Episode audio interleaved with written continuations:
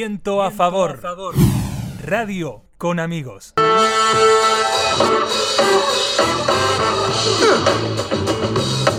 Seguimos en Viento a favor, ya casi llegando al final de este programa número 10 y repasando un poco de lo que fueron las secciones en nuestros programas. eh, vamos a recordar también, porque es nuestra obligación y, y merecen volver a ser mencionados, a la sección Emprendedores Regionales.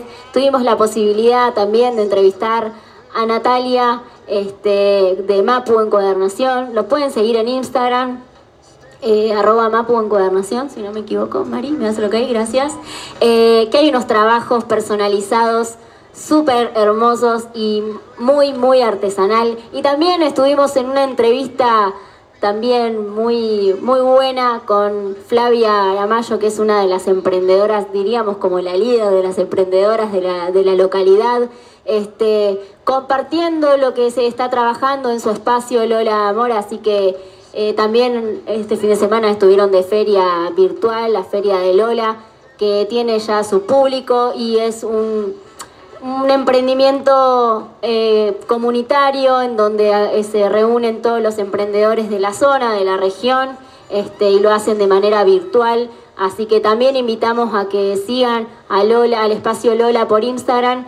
Este, y ahí también todas las novedades, lo que van trabajando los, los chicos de Lola, le mandamos un fuerte abrazo. Eh, otra cosa para mencionar, sumamente importante, una de las secciones también sumamente lindas, lindas porque eh, nos invitan a viajar también y que ha sido truncaenses por el mundo.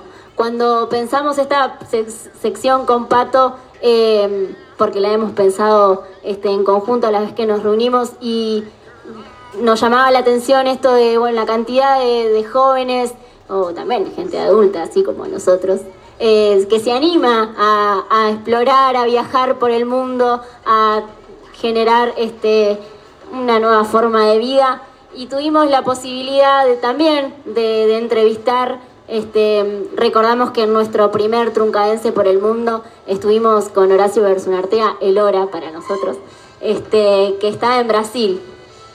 Sí, la verdad que bueno, cómo nace esta sección, lo que decía Carito, está bueno recordarle también a los vecinos y a las vecinas de nuestra comunidad y principalmente a los jóvenes, porque creo que eh, nuestro público objetivo es principalmente los jóvenes y creo que está buena esta idea también de recorrer el mundo, las facilidades que hoy la, global- globalización nos permite, que llegar a cualquier lugar del mundo Está bien que con un privilegio eh, que tiene que ver con lo económico, porque bueno, un pasaje no se lo consigue cualquiera, pero a través de cuotas se puede acceder. Y como estos tipos, estas personas que entrevistamos, tipos y tipas, eh, logran tomar la decisión de dejar Argentina en busca de algo por ahí como una experiencia de viaje, como la búsqueda de algo mejor, de un proyecto también de familia, como nos contaba Nati, por ejemplo, una de las entrevistadas, y también con esta idea de lo que hay más allá de Argentina, que está bueno traer a colación y me parece que el rasgo de que sean truncadenses